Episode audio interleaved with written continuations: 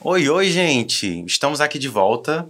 Tínhamos dado uma sumida? Talvez. Eu dei uma desaparecida por aqui também, mas voltei. Estamos aqui hoje, mais uma vez, em um Papo Fubá. Não é isso, Jimmy Macedo, nossa voz do além? Olá! Olá, Sim, Jimmy. exatamente. Temos convidados maravilhosos aqui hoje. Não é hoje. Eu tô achando, Jimmy, que nós estamos crescendo na escala da internet. Porque nós estamos angariando convidados tão relevantes ultimamente que eu tô chocado. Só sobe o nível, né? Só sobe o nível. Eu tô feliz, tô realizado aqui. Sabe o que, que tá me deixando mais feliz hoje, Jimmy? Também. Ah, Porque além da gente ter uma convidada maravilhosa que a gente vai apresentar já já, a gente também tá promovendo a estreia de um novo rosto no Fubá, certo? Aê! Isso é maravilhoso, não é, Guerra? Isso é ótimo. Prazer estar com vocês. Prazer, Paulo, Jimmy, Zuleide. Gente, eu tô muito feliz nessa minha estreia aqui no Papo do Fubá. Então, espero que seja o primeiro de muitos, para que a gente possa conversar bastante ainda por aqui. Pra quem, pra quem tá um pouquinho mais atento no Fubá, o Guerra já está escrevendo pautas maravilhosas aí no nosso Sim, portal. lá no portal já tô E agora há tá- algum tempo. E agora tá estreando o seu rostinho e sua voz maravilhosa aqui no nosso podcast. E ficará por um bom tempo, certeza. Sim, sim. Mas como o Guerra já adiantou, nossa convidada hoje é a Zuleide Queiroz, é pedagoga de formação, mestre e doutora em educação e hoje pré-candidata a deputada estadual, certo, Zuleide? Isso. Então, bem-vinda ao Fubá. Muito obrigada. É, Zuleide, para começar o nosso papo, é, essa não, não será a tua primeira campanha, né? Tem um histórico de. Em 18 foi candidata a deputada federal, em 2020 disputou a prefeitura de Crato e agora tenta assumir uma vaga na Assembleia Legislativa do Ceará. O que, que te move é, a mais uma vez dispor teu nome para o eleitorado cearense? É, agradeço imensamente a oportunidade de estar aqui com vocês, com essa juventude maravilhosa que me dá muita esperança. Né? Quando a gente, como professora, tudo que a gente faz é pensando no futuro e quando a gente vê uma juventude aguerrida, construindo um projeto alternativo de comunicação, só nos dá muita alegria. É, esse projeto, na verdade, ele é bem anterior. Né? A gente começa, eu já estou com 28 anos na, na vida como professora, né? E essa vida como professora, antes dela, nos remete a uma vida como jovem numa periferia de uma grande cidade como Fortaleza. né? Então, eu fui, nasci em Fortaleza, vim para estudar na, em escolas públicas, especialmente, eu digo assim, que a minha vida começou entre a Avenida da Universidade e a Avenida 13 de Maio. Né? 13 de Maio para a gente é muito significativo. Então, você imaginar uma jovem menina da periferia de Fortaleza que ganha uma bolsa para estudar no Instituto Federal e sai 13 anos de um bairro de periferia, pega um ônibus para ir para a Avenida da Universidade 13 de Maio, indo para a sede do Instituto. E nessa caminhada, a gente olha para a universidade e vê assim, diz, será que eu posso estudar aqui? Né? E aí esse, esse sonho se concretiza quando a gente faz um vestibular. Na minha época era vestibular, não era Enem, né? era vestibular. E aí essa construção a gente começou toda a fazer parte do movimento estudantil e movimento estudantil lutar pelo direito à universidade, universidade pública, escola pública. E depois vem essa perspectiva de eu quero ser professora, né? E ser professora, depois que eu termino a minha graduação como pedagoga, como você lembrou muito bem, a gente também começou a militar no movimento feminista, porque Fortaleza começava um movimento muito grande, terrível, de crescimento da cidade, mas um crescimento às custas da vida das mulheres, especialmente. Então, crescimento da prostituição na cidade, e a gente, então, junto com Maria Luísa, Rosa da Fonseca, começa a fazer parte do movimento feminista. Então, eu me digo muito assim, que eu me tornei feminista em Fortaleza. Uhum. Quando eu chego no Cariri como professora da URCA, da Universidade Regional do Cariri, a gente encontra aqui esse celeiro de, de compreensão de mundo e de realidade que é a negritude, né, que a gente vai se encontrar aqui. Então eu digo, eu me constituí negra no Cariri. E aí essa essa experiência política que você pergunta assim, o que é ser mulher na política, vem muito desse passado de ser professora, ser estudante de escola pública, lutar como professora pela, pauta da educação pública gra, gratuita e de qualidade. E aí entra, atravessa a pauta feminina, atravessa a pauta, a gente constrói o grupo de valorização negra do Cariri. Então, assim, é um corpo que se jogou nesse espaço. E esse corpo que se joga nesse espaço, ele começa a ter tarefa. E aí, muito cedo, a gente diz: qual é a nossa tarefa? Por que, que a gente vem para essa evolução, essa, esse movimento todo de estar tá lutando por direito, por políticas públicas? E aí aparece a tarefa como mulher. Né? A gente precisa ter mulheres na, na política, a gente precisa falar de negritude, a gente precisa falar de violência, a gente precisa falar das nossas vidas diversas, né? E, e, e ver aí que nasce. Mas, assim, um marcador muito grande foi 2018, né? Com a morte da Marielle Franco. A gente estava na construção do 8 de março, e fizemos o 8 de março muito potente. E no dia 14 a gente tem a notícia né, da Marielle. E nós passamos um mês sofrendo muito, a gente não conseguia se ver enquanto movimento de mulheres, que a gente só chorava, chorava muito. E aí um dia a gente faz um ato dentro da URCA, de oito, sete dias depois a gente faz um ato dentro da universidade, as mulheres, as mulheres pretas, é, nós tivemos os tambores, velas né, na, no espaço da universidade, e aí algumas pessoas olham para a gente e dizem assim: e qual, o que é que vocês vão fazer agora? Vão, Marielle morreu, o que é que vocês vão fazer agora? Justiça para Marielle. Mas a gente estava num ano eleitoral. E aí a gente diz assim: não, nós temos que, como Marielle colocava, né, nós temos que, que. Não, ninguém vai nos calar. E aí veio esse desafio da gente lançar, e aí o PSOL nos chama, né? A gente já estava filiado ao partido nessa construção. E o pessoal chama todas as suas mulheres e diz isso assim: olha, vocês têm duas opções, né? É, gente, vocês se recolherem ao medo e à insignificância no sentido do que aconteceu com a Marielle, ou vocês tocarem. E aí isso tem que ser uma decisão de vocês, porque a vida de vocês é o corpo de vocês. E aí eu vim muito convicta desse, desse, desse encontro de mulheres, Encontro Nacional do PSOL, muito convicta de que eu tinha essa tarefa, eu não podia fugir dessa tarefa. Isso me emociona muito, né? Porque eu não podia fugir.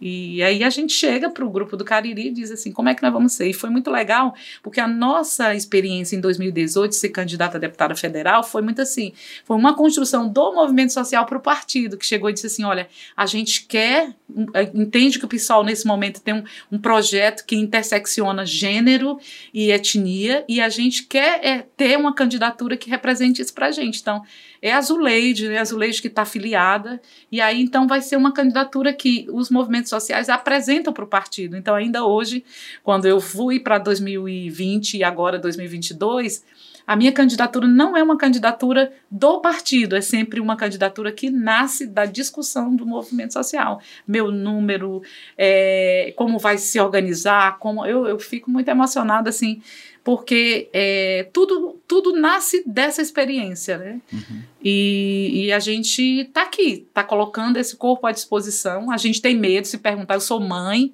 é, tenho filho, é, daqui a pouco eu vou ser avó, mas a gente sabe que é tarefa, né? tarefa das mulheres, e o que... tarefa do povo negro. Em 18, tu pontuou bem, né? Tu foi candidata a deputada federal. Agora, em 22, uma nova eleição majoritária, é, eleições gerais, tu vai ser candidata, pretende ser candidata a deputado estadual. É, o que levou a essa mudança, uhum. né? De uhum. sair de um cenário de Brasília para ir para um cenário Fortaleza? Muita, muita discussão, muito debate, né? Até porque nesse momento eu ocupo uma, a, a vice-presidência de um sindicato nacional. Eu sou é, segunda vice-presidente do Sindicato Nacional dos Docentes da Educação Superior. Então, nesse momento, assim, eu atuo numa atividade política sindical nacional. Então, eu estou muito em Brasília nesse momento, nessa experiência do sindicato. Mas a gente foi, foi vendo, naquele momento, 2018, a gente já pensava numa candidatura estadual, porque a gente sente, nós sempre, sempre entregamos a nossa pauta para alguma candidatura. As candidaturas importantes, a gente quer dizer aqui que nós sempre fizemos campanha para o Renato Roseno, e é uma pessoa assim que leva nossas pautas, abraça nossas pautas, não temos, só temos a construir.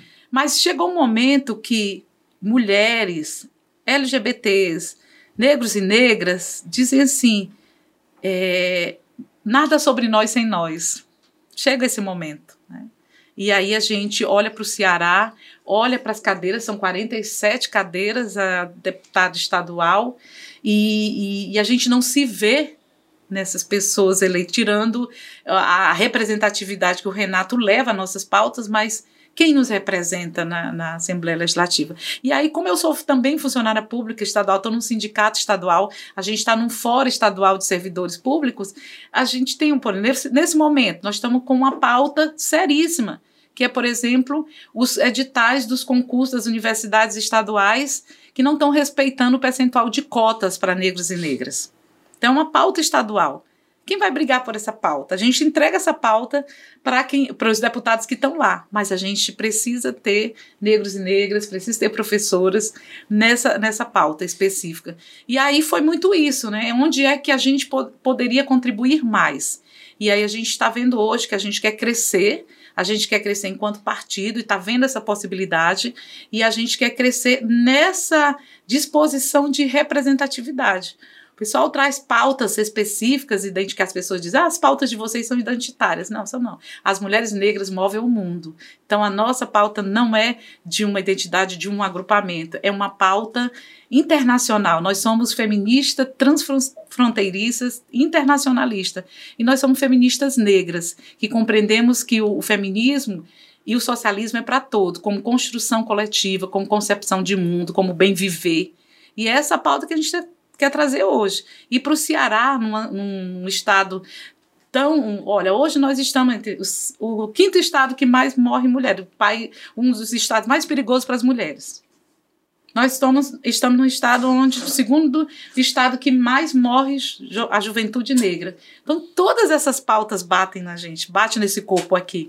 Então, assim, você é mulher, servidora pública, mãe, preta, mora na periferia, tá com, tão, com agrupamento. Então, assim, o que que, o que que você precisa? Você precisa mudar esse estado, esse local aqui. Né? Então, foi muito isso. Foi essa construção que tanto o movimento social como o nosso próprio partido viu isso. E a gente quer crescer, a gente quer estar... Tá, quer fazer dois, três, quatro deputados estaduais, quer mudar a, a, o jogo que está acontecendo hoje na Assembleia Legislativa, cada vez mais fascista, mais conservadora, né, tirando nossos direitos. É, e é isso que a gente quer né, nesse momento. E a, a, composição nacional é uma composição que isso não tira a gente desse cenário, né? Então nós vamos eleger deputados federais importantes, nomes que estão aí colocados, excelentes nomes, né? e que a gente quer agora ter um espaço no estado do Ceará. Né? As mulheres Zuleide, negras. E pelo que eu entendi, você estava falando anteriormente, quando a gente estava se preparando para começar a gravar, que essa questão da candidatura, ela não passa só por um interesse pessoal no caso seu. Uhum. É toda uma construção coletiva em que outras pessoas elas é, dão destaque também, elas têm papel de, de poder falar e de poder trazer para você também uhum. o, o interesse coletivo. Né? Você estava falando que a discussão do número. É, a discussão das pautas que vão ser colocadas, tudo isso passa por não só pelo seu crivo pessoal, mas por um montante de pessoas que constroem isso junto contigo. Uhum. E aí esse, esse eu pude eu pude verificar que você estava falando isso com bastante emoção sobre essas pessoas que também estão de, de uma certa forma na retaguarda, mas que também fazem parte dessa linha de frente em que você encabeça. E aí eu queria que tu falasse um pouco disso, como é que se dá essa, essas discussões dentro dessa construção que você traz. Uhum. É, a gente estava falando há pouco, assim, o meu número em 2018 foi 5044. E as pessoas perguntaram assim, ah, por que, que você escolheu esse número? Né? E aí a gente fez, foi uma plenária de mulheres, né? onde as mulheres negras pensavam em ser o 50-25, conta do dia 25 de, de julho, que é o dia da mulher negra latino-americana e caribenha. É, a, as feministas pensavam o 50-08, que seria o 8 de março, e as nossas mulheres lésbicas disseram assim: não, vai ser o 44, o sapatão, né?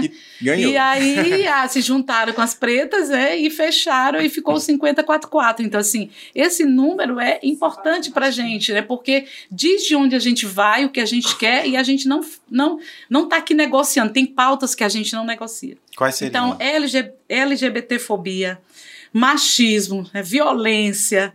É, é, racismo, essas pautas nós temos que acabar. E não, e não, tem que ter projeto de assim, diminuir o racismo, diminuir a LGBTfobia, não. É acabar. Né? Então, a gente, isso aí não, são pautas que a gente não, não aceita, não se junta, né?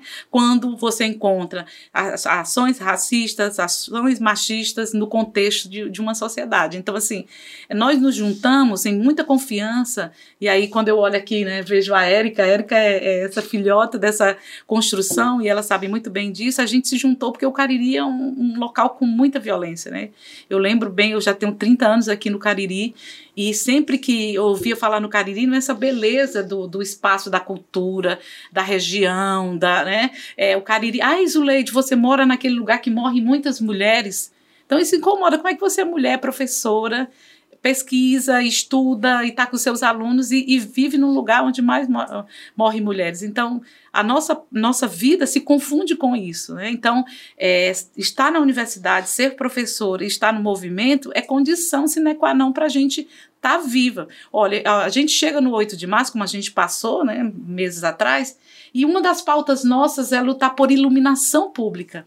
Olha, como é que você pensa em pleno século XXI você ainda está com uma pauta de iluminação pública nos bairros. Por quê? Porque as nossas mulheres no Cariri e no Ceará como um todo, e no Brasil não vai ser muito diferente, se a gente for pensar, mas vamos pensar no Cariri. Elas, elas, elas correm risco da porta da universidade, o, o deslocamento até a porta da sua casa. Se uma mãe, né, uma mãe da periferia, quando dá 10 horas, se preocupa com o horário que seu filho chega, a mesma coisa ela se preocupa com as mulheres. E os companheiros e os familiares também com a sua mulher, porque nós corremos risco o tempo todo. Né? Então, assim, é, e não dá mais para aguentar tanta morte LGBT no Ceará. Né? Assim, isso não, nós não podemos aceitar, né? nós não podemos dormir com essa pauta, né? uma pauta tão terrível. Então, assim, é, está tá com o nome à frente, com, trazer esses elementos e dizer assim: não se negocia, não se abre mão, a gente quer acabar com isso. É, nós corremos muito risco e nós não vamos ter voto de muitas pessoas, né? A gente sabe que nesse momento nós estamos vivendo uma situação muito conservadora no Brasil, de muito preconceito. Mas todas as famílias sabem que o que é você ter um filho e perder esse filho. Essa semana, gente, final de semana, nós tivemos na nossa região a morte de três jovens. Violência. Então, assim, a gente não pode mais conviver. A gente saiu, ou está saindo de uma pandemia, ou está tá ainda dentro dessa pandemia, onde morreu, nós já estamos no número 600, é, 600 mil, 650, agora 660 mil pessoas.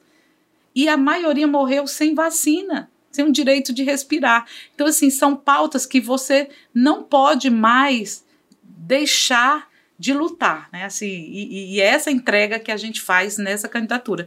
E aí isso é um agrupamento. Por que, que a gente ganhou? Não é um projeto da Zuleide, não é a Zuleide que pensa que o mundo pode ser melhor assim, não. É uma pauta que a gente vem construindo, que a gente já, a gente brinca assim, já comeu muito sal juntas, né? A gente já já quebrou cabeça demais, já, já, já debateu demais, já, nós já fizemos muita audiência pública, já fizemos muitos relatórios, muitas pesquisas mostrando a situação que a gente vive. Agora a gente diz assim, nada sobre nós sem nós, é uma das questões que a gente coloca, é o quê? A nossa pauta, nós vamos levar a nossa pauta, e é isso que a gente quer. Zuleide, então você é... pensar numa, numa Assembleia Legislativa onde você tenha negros e negras, mulheres, LGBT, por que, que a Assembleia Legislativa tem que ser constituída de homens cis brancos? Essa é a pergunta. Em 2020, a gente fazia essa pergunta aqui na população do, do Cariri, lá quando eu fui candidata a prefeita. A gente chegava na casa das pessoas e dizia assim: Você já viu alguma candidatura a prefeita mulher? E as pessoas se olhavam e diziam assim: Não, o, o Crato tem 246 anos. Já viu? Não, não viu. Pode ser mulher? Aí as pessoas olhavam assim, calava um pouco e dizia, pode. Aí a gente dizia assim, e essa mulher, ela pode ser preta? Pode. Então é essa questão que a gente quer levantar, né? Deixa eu te questionar uma coisa. Tu, enfim, falou uma, um, uma série de questões que, que a gente sabe subdividir cada uma, cada uma daria 10 episódios para abordar cada uma delas. É, mas tentando fazer um guarda-chuva mais amplo. Como tu pretende abordar essas questões, né? Uhum que tu falou que são inegociáveis e de fato são inegociáveis é, dentro da Assembleia. Uhum. Né? Qual, qual vai ser a, a ação da deputada estadual Zuleide Queiroz para interpor atividades que coíbam é, homofobia, racismo estrutural e tudo mais? Como lidar com isso? Uhum. Né? Já que, assim, é, eu acredito que é uma dificuldade abissal da nossa sociedade. Não é, não, não é do Ceará, é do país como um todo. É, e outra coisa, como lidar com isso, como bater de frente com essas perspectivas, com essas pautas, com um ideal, talvez um, talvez não, um tanto quanto mais conservador, quando a gente vive no país ainda uma onda conservadora, né? há uma onda conservadora no país ainda, e quando no estado do Ceará a candidatura que lidera as pesquisas até esse momento, para o executivo estadual, é uma candidatura que se enraiza nesse conservadorismo. O que, que aconteceu? Né, eu, vou, uhum. eu, eu, peço que tu seja tá consiga, tá se, der, se for possível, abarcar tudo, uhum. porque assim, eu acho que é sintomático, por exemplo, a gente vem aí de 16 anos do Estado governado por um mesmo grupo político, né? Uhum. Oito anos com o ex-governador Cid Gomes, oito anos com o governador Camilo Santana, agora com a Isolda, mas enfim, são 16 anos com o mesmo grupo político governando. Hajam-se todas as críticas, mas não eram governos totalmente conservadores. O que mudou para que agora, em um ano de sucessão e com um governador extremamente bem avaliado, é, uma candidatura terceira venha conseguindo dominar o cenário desse, dessa maneira? Abandando de políticas públicas que a gente tinha anteriormente. Né? A, gente, a gente, se a gente for olhar um pouco para trás, né, você vinha num crescente de políticas públicas. Você tinha, é, vou pensar, vamos pensar na educação. Você tinha um projeto, o Ministério da Educação, que a gente vinha ampliando. Você tinha o quê? Nós conseguimos as políticas de reparação. Né? As políticas como o ProUni, né, o FIES, a, a, a, entrada de pessoas pobres, trabalhadoras na universidade. Só nessa vamos pensar. Vamos pensar também na saúde.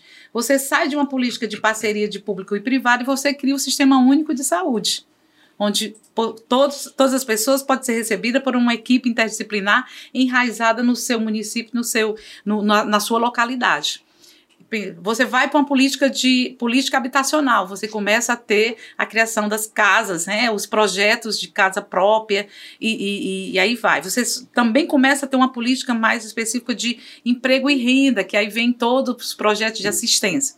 Você vai perdendo isso tudo aí.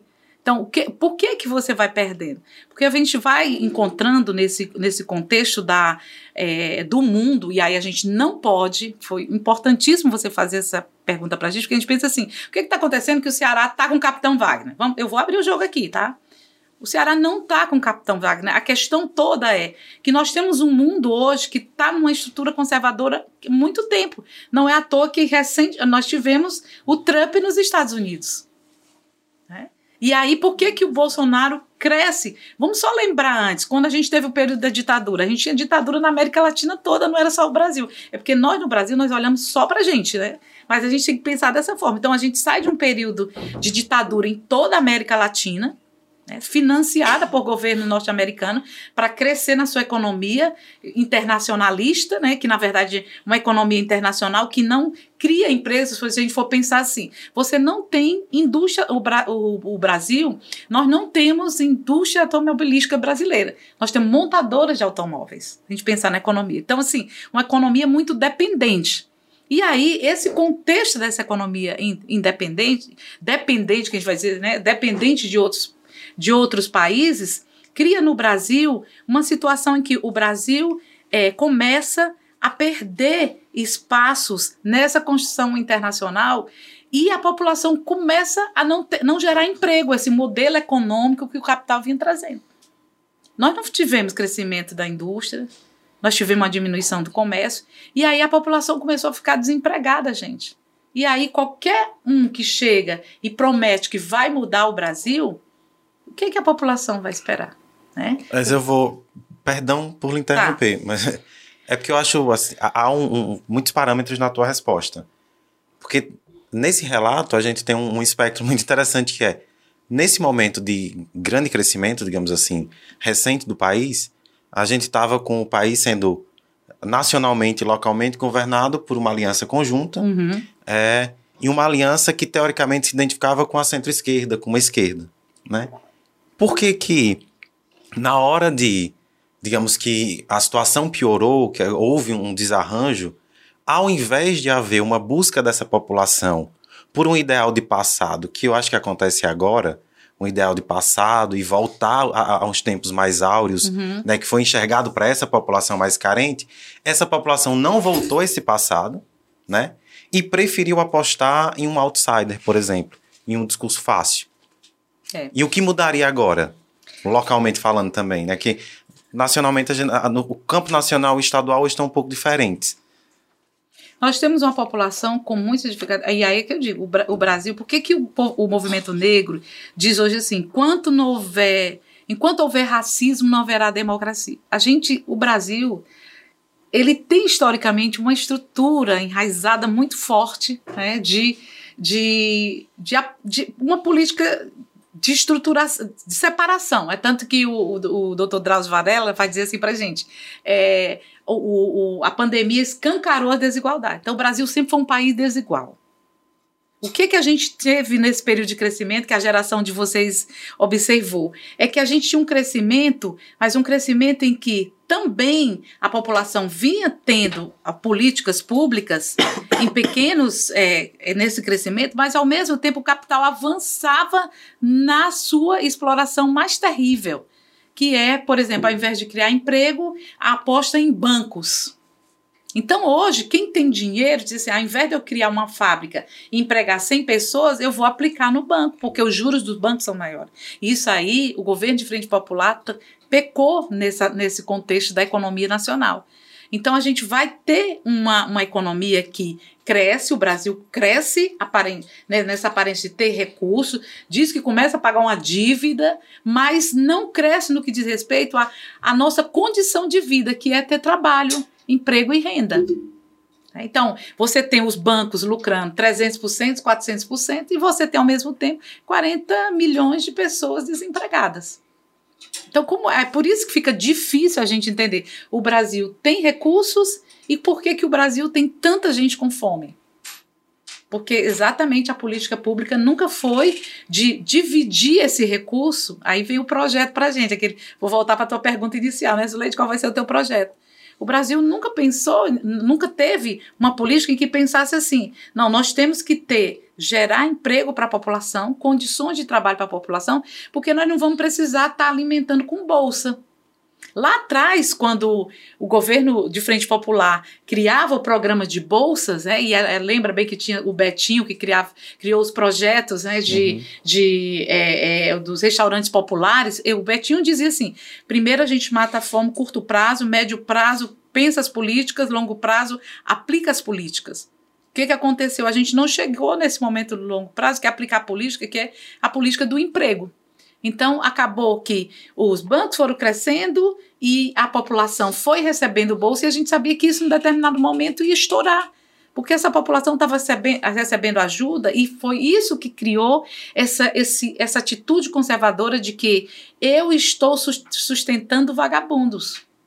Então, a política de auxílio emergencial que, que tinha lá atrás, não né, estou falando desse agora, né? Uhum. Era, foi, passou, começou a passar para a classe média especialmente, que é ela que está nesse momento né, fazendo essa política mais terrível de dizer que, que o Brasil não cresce porque tem gente, porque tem vagabundo, tem pessoas que não querem estudar, que não querem trabalhar, a gente pergunta assim, quem está criando emprego? Quem está criando espaços de trabalho? Porque eu só posso dizer que uma pessoa não quer trabalhar quando tem um espaço de trabalho, ela diz não quero. Agora tá aí, vai na porta do Cine amanhã, segunda-feira, quando, né? Que é o, dia que começa a semana. Vai, é, as, vai as pessoas entregando currículo, vai a juventude, terminando o ensino médio profissionalizante, terminando a universidade. Qual é a perspectiva de trabalho que tem para ela? Aí a gente diz, e aí a gente vê um Estado aí, eu quero dizer, né? A minha, a minha, a minha candidatura, a candidatura das mulheres negras no Ceará, ela está a serviço de derrubar o Bolsonaro. Eu quero deixar isso aqui muito claro. O nosso, a nossa principal momento hoje é acabar com o que a gente diz, o Bolsonaro e o bolsonarismo. O que é isso? É uma compreensão de mundo de que o, o, Brasil não avança porque o Brasil tem um exército de pessoas que não querem trabalhar. Não, o Brasil não tem trabalho. O Brasil não tem é, universidade suficiente para sua juventude. O Brasil não tem educação suficiente para o seu povo. O Brasil não tem espaço de trabalho suficiente. Então, a gente precisa ter uma política onde o desenvolvimento econômico venha para todos. Não, nós temos mais concentração de renda. Os últimos números mostraram quem são os mais ricos do Brasil no mundo. Tem brasileiros mais ricos no mundo. E como é que tem brasileiros mais ricos no mundo num país onde tem um, quase um terço da população passa fome. Então, é essa concentração de renda. Então, o que a gente quer? A gente quer um projeto econômico onde a gente possa garantir trabalho, emprego e renda e condições de vida e lazer. A gente diz assim, enquanto povo negro, a gente diz o bem viver. O que é o bom bem viver? Eu poder garantir que a minha família possa ter um lugar para morar, um lugar decente para morar, ter trabalho e ter educação para as crianças. Aí, no contrário, o que, que a gente faz? A gente fecha escola e que faz concurso para a segurança pública. Então, eu, quando eu fecho escola, gente, eu abro mais presídio. Porque se eu fecho escola, eu estou fechando a oportunidade do sujeito de escolher. Mas para ele escolher, ele precisa ter política de trabalho. Vou dar um exemplo concreto. Quando nós, nós entramos na pandemia, o que é que estava acontecendo com o Brasil? Eu queria assim, deixar muito nítido para quem está nos escutando. O Brasil estava, com, aí vem lá com o Temer, com a política de congelamento, o teto dos gastos. Ainda está, na É, realidade. né? ainda está, dentro está. dos 20 anos. Isso. Então a gente entra na pandemia com o congelamento de recursos para a educação e para a saúde. Gente, como é que um país entra numa situação de pandemia, o mundo todo, com um, a, PEC dos, dos gastos, que é a emenda constitucional 95? Como é que o Brasil ia comprar vacina se está numa política de congelamento do recurso, dos recursos da saúde? Então, a gente, por isso que morreu tanta gente.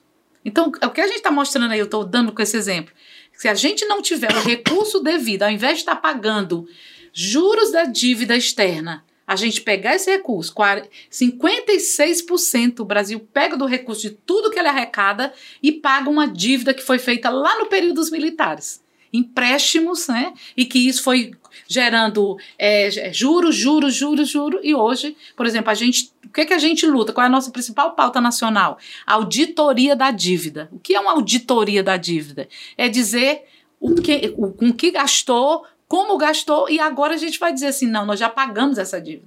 Então, nenhum governo, e nem antes, nem muito menos agora no governo Bolsonaro, não quer discutir, não quer fazer uma auditoria dessa dívida. Porque nós não devemos mais. Se a gente dever um dia para os Estados Unidos ou para esses países ricos, nós não devemos mais. E a gente tem que parar com esse sangramento de pegar recursos, tudo que a gente arrecada do produto interno bruto, e mais da metade repassar para o Banco Mundial, repassar para esses grandes empreendimentos. E aí a população fica com menos de 50% para fazer saúde, educação, moradia, criar trabalhos, né? E não, não vai caber para a quantidade de pessoas que a gente tem. Então, assim, é uma sociedade que já se esgotou, e pior, mais ainda, que não investe na sua, no seu espaço da natureza, que é outro problema seríssimo, né? O, o- quando, quando, quando você não cria as condições necessárias, você vê o crescimento da cidade. Aqui, Juazeiro, né? Olha o crescimento desenfreado da cidade. É culpa das pessoas, você passa na rua, não tem minimamente saneamento básico. Então, quando chove, qualquer situação que esteja, você fica sem ter como morar. E aí tá em barbalha, né? Nessa situação que o pouco de chuva que teve, tá a população aí sem recursos. Então, assim, eu queria só para nessa rodada dizer assim, como é que nós podemos fazer com tanta coisa numa Assembleia Legislativa do Estado? A primeira coisa a gente quer horizontalizar a política. E o que é horizontalizar a política? É tirar a concentração de Fortaleza. A gente precisa pensar a- os, os deputados estaduais não naquela Assembleia Legislativa lá em Fortaleza, vindo de vez em quando para o interior. Não. A, gente, a gente quer criar espaço que. A experiência, o pessoal já tem vivido isso em, outras, em outros estados, que é criar gabinetes né, espaços de, de, de administração pública legislativa nas mais diversas ah, regiões do Estado. E aí a gente não precisa, por exemplo, sair daqui do Cariri para conversar com o deputado lá ou pegar alguma coisa. Não, a gente vai ter esses espaços aqui. E aí a gente, quando eu digo assim, nós não vamos estar negociando com essa, essa pauta, né, que se coloca para a gente como, ah, nós não temos recurso, então ó, o que a gente descobriu recentemente na LOA, que é o, o momento que se discute o orçamento público para o ano seguinte. Nós vamos já entrar nessa discussão daqui a pouco, no segundo semestre. Você vê, pega o recurso das universidades estaduais, menos recurso que propaganda do governo estadual. Peraí, o que é isso? Então a população precisa saber que isso está acontecendo. E como é que você pode saber quando você descentralizar essa informação? E ela precisa ser descentralizada e construída todos os dias. Então, ter uma, um espaço da, da- do nosso mandato no Cariri, ter um espaço do nosso mandato na região norte, ter um espaço do nosso mandato na região centro. Nós vamos poder estar discutindo e levando as nossas pautas para lá e, e trazer para cá. Né? E principalmente ter mulheres. Eu, eu acho que, assim, pensar um, um, a paridade. A gente discute tanto hoje, a gente pergunta por que, que mulheres não podem estar em espaços de poder. Nós sabemos administrar tão bem, entre aspas, né, as nossas casas. É, hoje, se você for ver, quem, quem move o Brasil são as mães solo. Elas que cuidam das famílias, elas que cuidam dos idosos.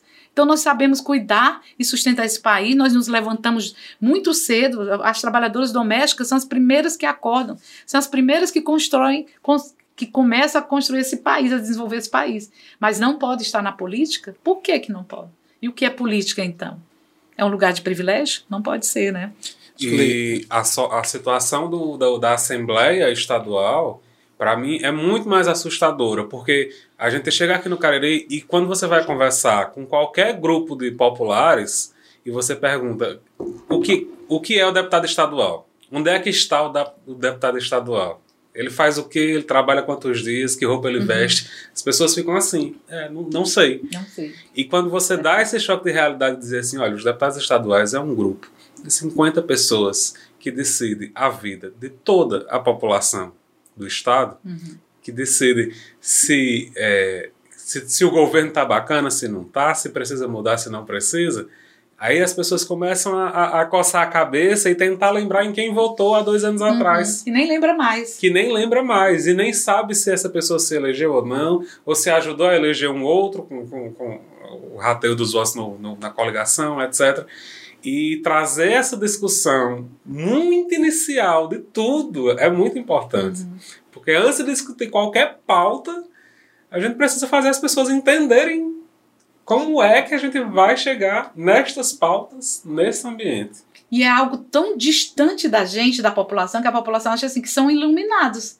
Então, quando você chega e pergunta para a população, você acha que uma mulher pode entrar na política? Todo mundo para. Acho. E por que, que elas não estão lá?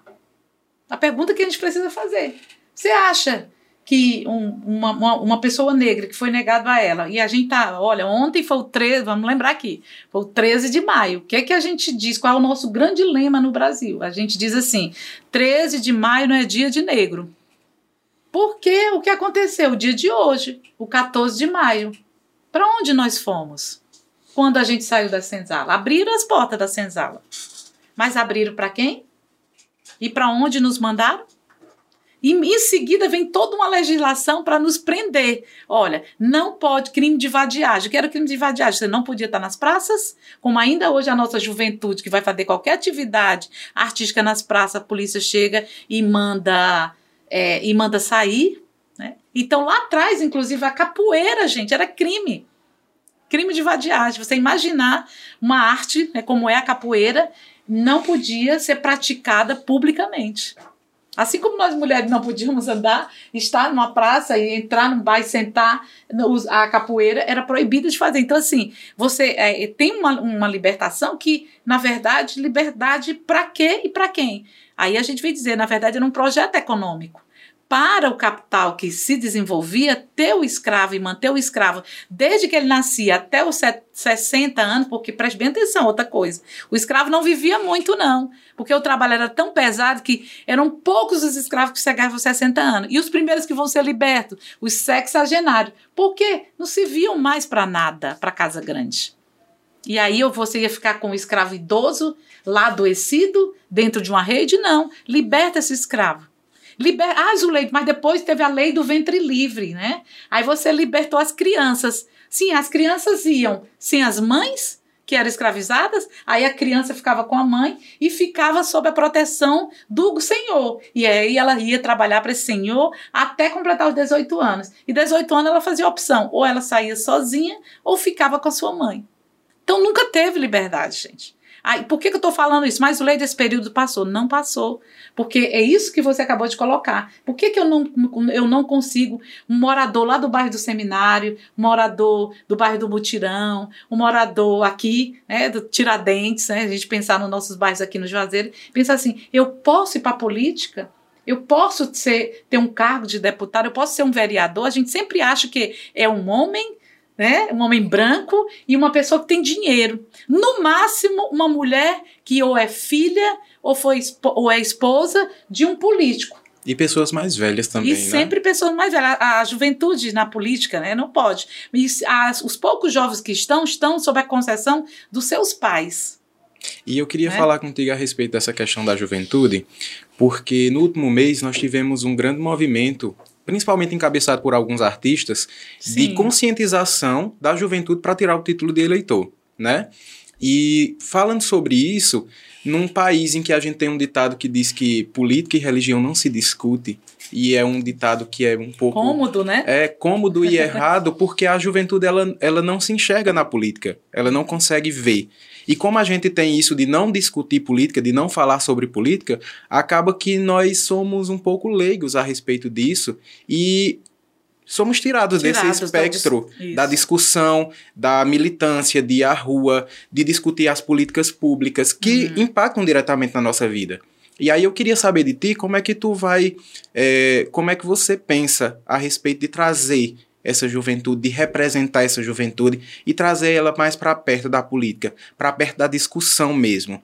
Porque é, nós estamos vivendo essa onda conservadora, mas aí nós temos um potencial de mudança, de discussão, que é justamente trazer essas pessoas novas, esse novo pensamento, esse novo olhar, e também mudar um pouco a cara da política, no sentido de que a gente sempre pensa num homem branco, né, hétero, cis e também mais velho. Uhum. Então, mudar a cara dessa política e representar com a juventude seria um, um, um, um espectro de mudança também, né? É, o, o- projeto que a, que a gente tem que pensar assim, para a juventude, primeira coisa é garantir as condições, e aí começa pela, pela educação, que é assim, a porta de entrada para que ela possa pensar o futuro. Né? É, eu, e, e- e vocês vão ver que um dos grandes ataques que vai acontecer logo nessa onda conservadora do fascismo no Brasil, né, que a gente gosta de dizer que é fascismo, porque ninguém pode pensar diferente nesse modelo aí, né, que, é, que, que se morre, que se mata, que se prende, como Lula foi preso. Marielle foi morta e Lula foi preso, porque não pode pensar diferente. Né? Por isso que a gente diz que nós estamos num modelo fascista. Né? É, e aí, você, quando você pensa a, a, a política para a juventude, a primeira coisa que a gente diz assim, não, vamos pensar a educação. E aí é quando você diz a educação. O que, que teve de ataque à educação? Não pode falar de gênero nas escolas. Vamos pensar lá atrás, vamos tirar filosofia, sociologia. Ninguém tem, a gente vai dizendo assim, né? Uhum. Vai pensando, não, quais são as disciplinas? Português, matemática. As provas, né? Português e matemática. A gente pergunta, E que hora essa, essa juventude pensa? Que é exatamente a filosofia, a sociologia, a história, a geografia, pensar seu espaço, né? A, a sua humanização, a ecologia. Não, aí não tem. Aí não, a- os- as disciplinas do currículo, ela, ou elas são muito pequenas, ou elas desaparecem no período que tem as provas, ou do vestibular, ou do Enem, ou as provas preparatórias das, das competições, né? Das grandes competições de matemática, química e física. E as provas, principalmente, do, do Enem. Então, a- além de tudo isso, você vai assistir, e aí eu falo como professora, você vai assistindo, por exemplo, quando eu fiz, estudei, aí eu fiz escola técnica, depois fiz a, a Universidade Federal do Ceará, eu tinha um currículo que era pleno de disciplinas e de possibilidades como, como jovem. Então, a língua, aprender uma língua estrangeira, aprender atividades culturais, atividades artísticas. Hoje não, você tem, disse assim, não, mas o Leite tem as escolas de tempo integral, estão lá os meninos lá o dia todo com outras possibilidades. Mas qual é o espaço que eles têm de criação, de recreação, de, de dizer o que estão sentindo? E mais ainda, Guerra, que é para mim mais sério, o que é que tem no futuro para mim? Porque a grande questão vai ser essa. O que é que eu vejo no futuro? Tem trabalho para mim? Eu estou vendo meu pai desempregado, meu irmão desempregado, meu tio desempregado. Aí vem a pergunta: eu vou estudar para quê? Né? Só que isso também dá, um, dá um, um- uma possibilidade. Aí dele, entrarmos sim, aí a nessa- gente pre- e isso, aí a gente diz, eu posso me paralisar aqui, como muitos jovens estão se paralisando e estão se negando, mas eu posso ter formas de resistência. A gente acredita nisso, né? Então, a gente tem hoje uma possibilidade, tem isso, de uma juventude que diz assim: esse mundo não acabou. A gente pensa assim: esse mundo não acabou, mesmo com essa Covid, mesmo com tanta gente que morreu no Brasil. Eu fico pensando assim: quem está vivo tem tarefa. Tem tarefa de mudar esse país. Porque nós estamos num país que é rico em recursos naturais, rico em matéria-prima, rico em possibilidades educacionais. Então nós não estamos em qualquer país do mundo. Olha, bem recentemente nós recebemos aqui os venezuelanos, né? E ainda estamos recebendo pela condição que aconteceu na Venezuela. E a gente dizia assim: o que que os venezuelanos gente, vamos vamos ficar felizes de poder acolher os venezuelanos, porque o Brasil pode acolher, o Brasil tem terra, o Brasil tem possibilidades, pode acolher os venezuelanos. Então, eu quando eu digo isso, eu estou dizendo assim, o Brasil é um país rico de possibilidades para a juventude. Agora, o que a gente precisa de políticas públicas, que se eu pegar o dinheiro que eu arrecado, eu sou contribuinte, todos nós somos contribuintes, eu pego esse recurso e ao invés de investir em possibilidades para a juventude, para as crianças, para adolescentes, para a juventude e para a população trabalhadora, eu pego mais da metade desse dinheiro e aplico em banco, e aplico e passo para dizendo que estou pagando uma dívida externa que existe aí que nós estamos devendo. O que, é que eu vou fazer com essa população? Eu queria só lembrar quando a gente entrou na pandemia que dispara tudo. Todo mundo recolhe, não tem feira, não pode vender nada na rua, não fecha o supermercado, fecha isso, fica, abre só um horário.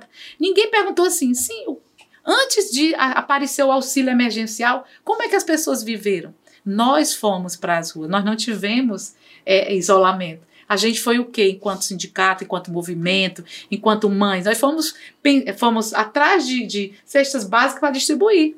É, e, e, sustentar a população até chegar. Quando a gente. Aí o que é, que é importante um congresso? Porque nossas mulheres negras, nossas mulheres lá em Brasília e no estado aqui, né, a nossa, a nossa, a, a, a, os nossos mandatos de esquerda disseram assim: olha, a gente precisa de um auxílio emergencial de 600 reais. Naquele momento, o governo apresentava um auxílio emergencial de 250 e a gente disse: não, é 600 reais, porque o salário mínimo é tanto. E para as mães, mulheres solo, né, mãe solo, 1.200 reais. Foi aquela política que a gente aprovou lá, a gente só conseguiu aprovar porque tinha mulheres, tinha trabalhadores em poucos mandatos. Você imagina se a gente tem mais mandatos, né? Então, a, o que a gente conseguiu lá e a população, a gente dizer assim: pronto, olha, a gente conseguiu. A gente conseguiu que a população sem emprego naquele momento, que não podia, porque a empregada doméstica que pegou a primeira mulher no, no, no Brasil que, que morreu de, na pandemia foi uma empregada doméstica. Ela saiu lá do lugarzinho dela e foi para o território dos ricos e pegou a Covid lá. Só que ao pegar a Covid da patroa, a patroa tinha é, é, é, é a saúde particular e foi para a saúde pública, que é muito interessante. Todo mundo, os ricos tinham, têm é, plano de saúde privado, mas quem salvou foi o SUS. Sim. É, quem salvou foi o SUS. Mas pela condição de vida dessa mulher, ela morreu e a patroa dela não. Estou querendo dizer que a patroa dela para morrer, estou dizendo isso, estou dizendo que a, a, condição de vida dela, né, isso mostrou, o que, que a pandemia mostrou? Que nos lugares onde as pessoas têm minimamente dignidade para viver, não se morreu de Covid. Não Zuleide, é, de fato a pandemia escancarou, acho que a, a, as mazelas que a gente já conhecia. É, e agora existe um movimento político de tentar construir frentes para todos os lados é, a fim de combater um, um, inimigo, um inimigo específico. É, e tu tá em um, em um, partido que se uniu à rede, formou uma uhum. federação, né, que é o PSOL, uhum. E o pessoal definiu que vai apoiar o ex-presidente Lula uhum. é, desde o início, no primeiro turno. É, porém, é, o pessoal ele nasce de uma dissidência do PT. Uhum. É, no período em que o PT esteve governando e nas todas as últimas eleições, desde que o pessoal passou a existir, o pessoal teve candidatura. É, tem uma, um quadro histórico que hoje está na rede, que é Heloísa Helena, que não abre mão é, do não apoio ao Lula e já chegou a chamá-lo de gangster é, quando ela rompeu com o partido. A própria definição do apoio ao ex-presidente Lula não foi uma unanimidade no todo da federação. Uhum. Como superar essas incongruências internas para conduzir uma campanha coesa, uhum. de fato? É, a, o debate ele é fundamental. Né? A gente ter os pós e os contras, é, eu, eu considero assim, porque a gente precisa, na hora de tomar uma decisão, saber muito para onde nós estamos indo. E eu quero dizer assim que todo esse debate para a gente foi, foi muito importante, porque no começo a gente pensava que está, nós estaríamos no momento de uma eleição para presidente, como nos outros momentos. As pessoas podem achar isso. Não, vai ter eleição, vai ser tudo normal. Nós vamos votar. Se, se ficar candidatura, vão para o segundo turno. Não, nós não estamos dentro de uma normalidade. Nós estamos num país hoje onde o dito presidente do Brasil o tempo todo fala de golpe. aliás, o tempo todo pratica golpes, né? Ah, nós tivemos reforma trabalhista, reforma recente, é, para a Previdência, recentemente, né, tentou fazer uma reforma administrativa que acabar com o serviço público. Então, qualquer partido de esquerda, mesmo que tenha nascido de uma dissidência de um governo de frente popular, que foi Lula e Dilma, nós somos é, trabalhadores. Então, assim, se a gente vai ter. Hoje, o que, que acontece no Brasil? Fica muito nítido dois, um dois projetos, duas visões de mundo. Uma visão de mundo onde contempla é, o, o, o que a gente vai chamar de, da riqueza desse país, que pensa o Brasil numa perspectiva de não construir o Brasil, mas de estar tá aqui, ganhar aqui e gastar nos Estados Unidos. É assim. Né? é, é, um Brasil que não. É, aliás, isso desde a da colonização, né? Os portugueses aqui chegaram para enriquecer e voltar para a Europa. A gente nunca, pens, nunca pensou numa sociedade assim: eu estou aqui, eu moro aqui, eu vou crescer aqui, eu vou permanecer aqui. Então nós não temos essa, essa, essa compreensão da burguesia nacional. A burguesia nacional ela quer sempre estar usufruindo ou vivendo as experiências da Europa ou dos Estados Unidos nunca pensa em crescer o Brasil. Né? Mesmo no projeto dele, que não é o nosso projeto. A gente compreende, né, e o PSOL, por isso que ele é socialismo e liberdade, ele diz: olha, nós queremos a sociedade igual para todos, nós queremos trabalho para todo mundo, nós queremos eh, vida digna para todo mundo. Essas, essas desigualdades de salário, de emprego, de renda, nunca. É por isso que a gente diz que é socialismo e liberdade. E aí, quando a gente quando a gente disse assim, por que, que o PSOL é, tirou no seu último congresso que, o apoio ao Lula? Porque nesse momento é a, a candidatura que se expressa como um projeto capaz de derrubar o Bolsonaro. Essa é a nossa tarefa nesse instante, porque o Bolsonaro já nos matou demais. Quando eu digo Bolsonaro, é ele e o projeto que vem com ele e as pessoas que vêm com ele que não que depois de morrer mais de 600 mil pessoas ainda mantém, por exemplo, o teto dos gastos, que é o congelamento. Deixa eu emendar um outro questionamento, então. O que fazer com esse pós-eleição? Porque eu acho que muitas vezes há um, um, um, equívoco de leitura em alguns quadros que é a pretensão de que o bolsonarismo morre com o Bolsonaro, Não. com a derrota do Bolsonaro. E são coisas totalmente diferentes. Uhum. Né? O uhum. bolsonarismo é um movimento de, é um movimento conservador. Conservador. Que é um movimento conservador que elegeu alguém para representar esse movimento temporariamente. Temporariamente. Então, na saída do, do, do, atual presidente, alguém ocupa essa vaga. Pode ser ele, que consiga, seguirá liderando esse grupo, mas alguém ocupará essa vaga de líder conservador. O que, porque, o que fazer para lidar com um Congresso que será conservador? Por isso que a gente está tá, por isso que a gente está é, colocando nossas, é, as nossas candidaturas. Né? A gente diz, por que, que o PSOL e os partidos de esquerda precisam crescer no Ceará? e no Brasil como um todo, porque não vai ser suficiente a gente eleger o Lula e ter um Congresso, na sua maioria, conservador. A gente precisa também derrubar essas ideias lá que são as reformas desse momento. Por exemplo, acabar a reforma que apareceu, a PEC 32, que é a PEC da reforma administrativa, é para acabar com todo o serviço público. Dependendo do, do, da correlação de forças, né, fascistas ou democráticas, esse projeto pode voltar a qualquer momento. Por isso que nós vamos precisar de senadores, deputados federais e deputados estaduais nessa construção com Lula, porque o Brasil precisa retomar o seu crescimento econômico no, na perspectiva da, do bem viver da classe trabalhadora. Né? E aí nós vamos continuar, preste atenção. E você diz assim: e como vai ser o PSOL pós a eleição do Lula? Vai ser tudo paz e amor? O PSOL vai continuar fazendo e construindo e acompanhando a política em benefício da, da, da classe trabalhadora. Em qualquer momento que o governo fizer aliança que não seja de acordo o salário mínimo, vamos no próximo ano, elegemos o Lula, no próximo ano vamos ter uma discussão sobre salário mínimo. Se a gente considerar e ver que os cálculos, de acordo com a inflação, o salário mínimo apresentado pelo governo Lula não é o que representa o direito da classe trabalhadora, nós vamos reivindicar. Então, o pessoal não está entregando um, um, papel em branco, né, que a gente chama papel, né, assinado, sem, sem ter um termo. Nós temos termos. Inclusive, eu quero dizer aqui que é, nós lutamos muito para que o vice do Lula não fosse o Alckmin. Nós lutamos muito. Porque nós já sabemos o que é Quem essa seria aliança o, com o vice o- desejado pelo pessoal? Não, então?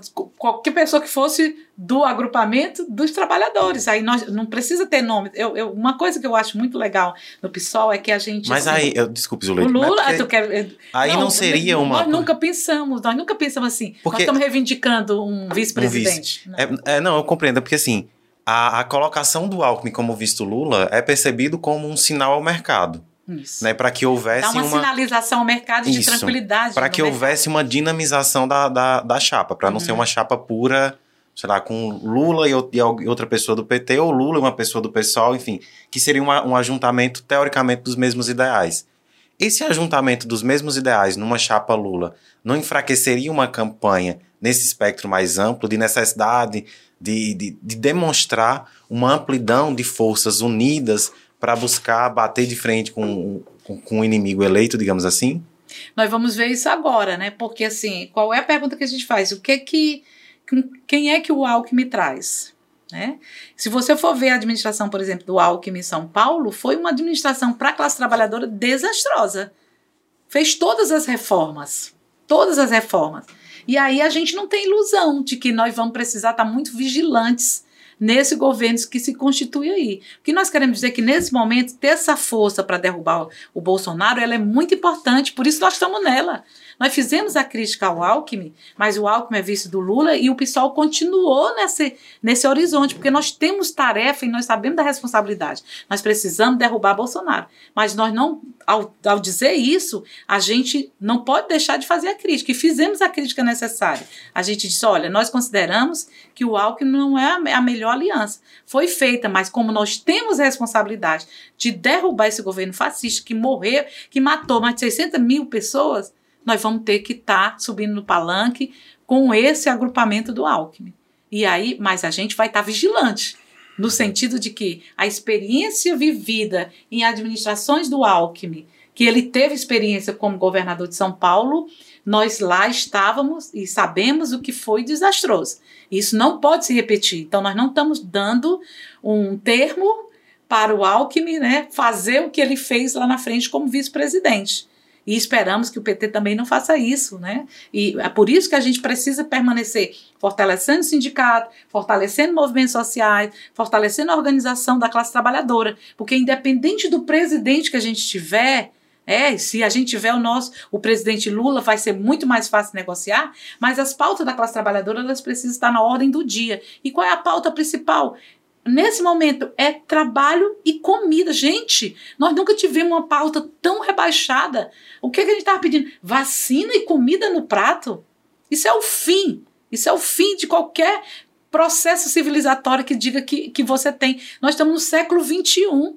Como é que a gente está pedindo vacina e comida no prato? Então, foi retrocesso esse período muito grande. Nós temos que retomar o, o, o, a democracia, precisamos. Por isso que o PSOL está nesse agrupamento grande. Eu vou, vou emendar outra pergunta, eu estou monopolizando o microfone já. Mas é, só um, um outro questionamento. Ainda nesse espectro mais, mais macro. O que, que representa uma candidatura Lula repetida há 40 anos? É, porque o Lula tá, é candidato a presidente da República há praticamente 40 anos. Uhum. É, dominando ou monopolizando o espectro da esquerda como principal liderança. O que, que isso representa né, em, um, Uhum. em um momento como esse? É, quais serão a, qual o, o ponto que o pessoal não abre mão no programa de governo?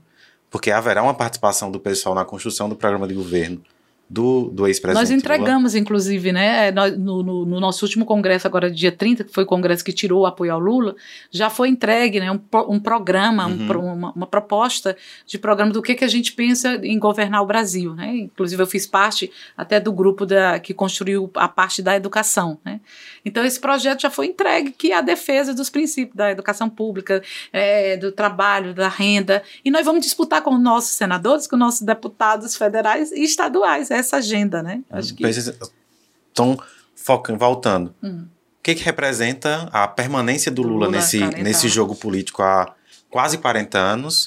O que, que falta para que haja uma renovação política nesse campo e a gente observe o surgimento de uma liderança sólida, que ainda não existe? É, e qual o papel de uma outra figura muito importante, que está ali no- mais ou menos no mesmo espectro, que é o ex-ministro Ciro Gomes, na campanha presidencial de 2022. Uhum.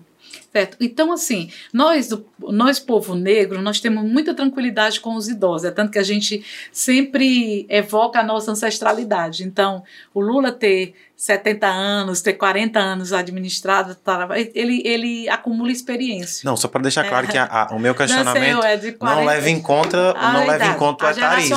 Isso, não leva em conta o etarismo. Uhum. É o fato de ter uma mesma figura hum, monopolizando período... um espectro há 40 anos como liderança é. mor nós, é, aí a gente é balanço nosso, né? A gente não conseguiu, é, e aí a gente coloca muito isso para o PT, porque se você vê, o PSOL fez construções importantes. Trazer a, a discussão lá para trás do Boulos presidente, né? E depois candidato a governador, quase ganhando lá, o prefeito no, em, São, em São Paulo, Paulo, né? Isso mostra que nós temos liderança. O PSOL é um partido novo que, que investe nas lideranças na, na, na juventude. A gente não, não percebeu isso no, no, no PT, né? Por isso que se apresenta aí. Mas aí o que, que acontece? Eu, eu, compreendo a, o retorno ao Lula, porque nós, nós estávamos num projeto de crescimento, né? E houve uma ruptura. E é, é normal que a gente. O que, que foi os quatro anos do governo Bolsonaro, gente? Foi de retrocesso e de.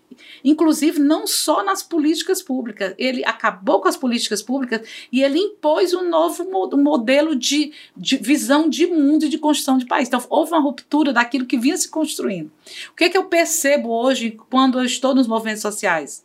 a necessidade de retomar a partir dali. Então, eu compreendo muito bem quando as pessoas dizem assim: eu quero Lula de volta. Eu, eu compreendo muito bem. Porque as pessoas tinham como, bem aqui, esse, esse cara vinha construindo e ia ser natural que ele fosse entregando para outros. O que, que aconteceu? As ali... Aí a gente faz balança, as alianças que aconteceram em determinados momentos nos estados, nos próprios estados, e que a gente foi perdendo essa centralidade de uma política econômica que viesse a dividir, a tornar o Brasil um país mais equânime. E a gente não conseguiu como política pública na disputa com o governo de frente popular. E aí com a chegada, né, com a entrada de, desse governo, governo é, conservador do Bolsonaro, para a população, se entende que houve um rompimento, um corte, né, uma, um abriu-se aqui uma ferida e que a gente precisa fechar.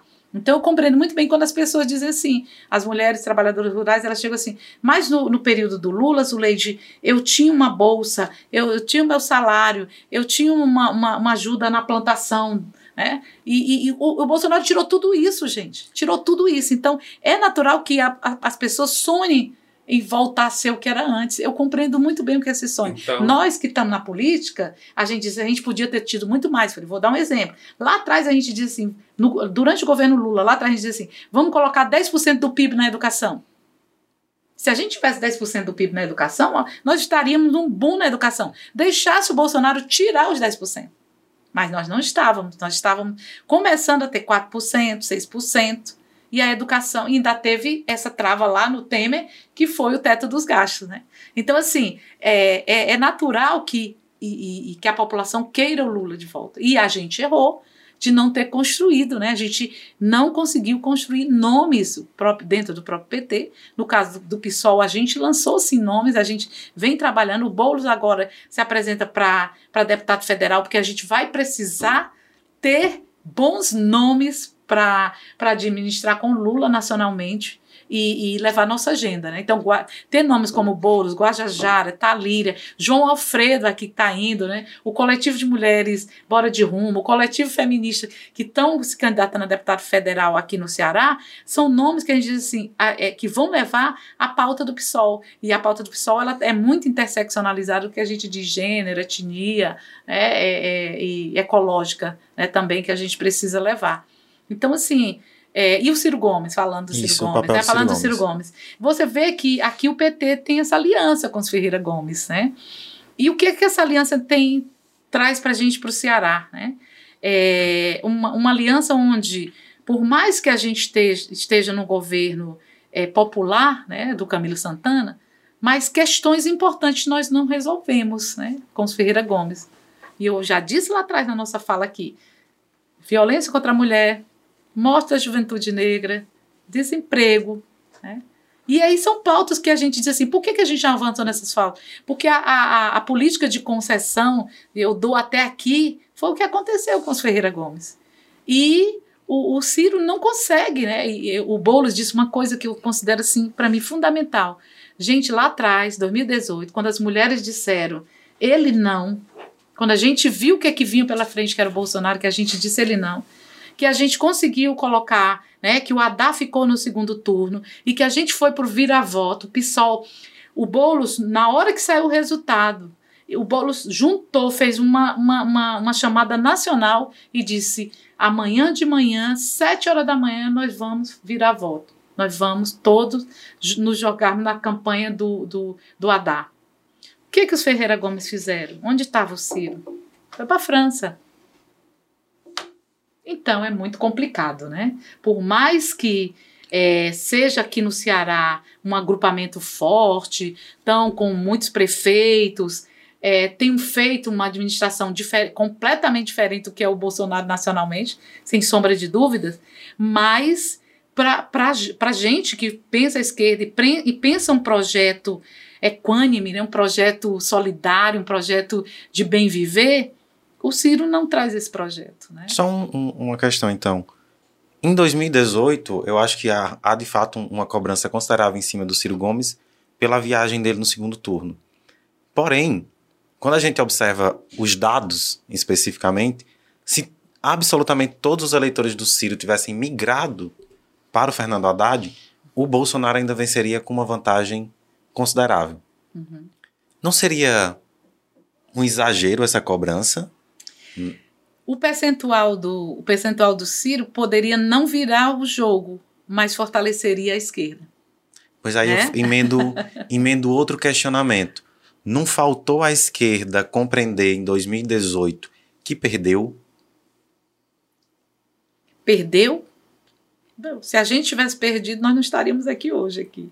A gente, a gente pode ter perdido naquele momento a, os cargos de presidente, de governadores, mas nós, nós nos levantamos. Nós, nós não podemos pensar de que é, o, com o Bolsonaro a esquerda perdeu. Olha por que, que o Brasil está vivo hoje e a gente está aqui falando e resistindo. Não, eu né? acho, eu acho a retórica muito boa, muito boa.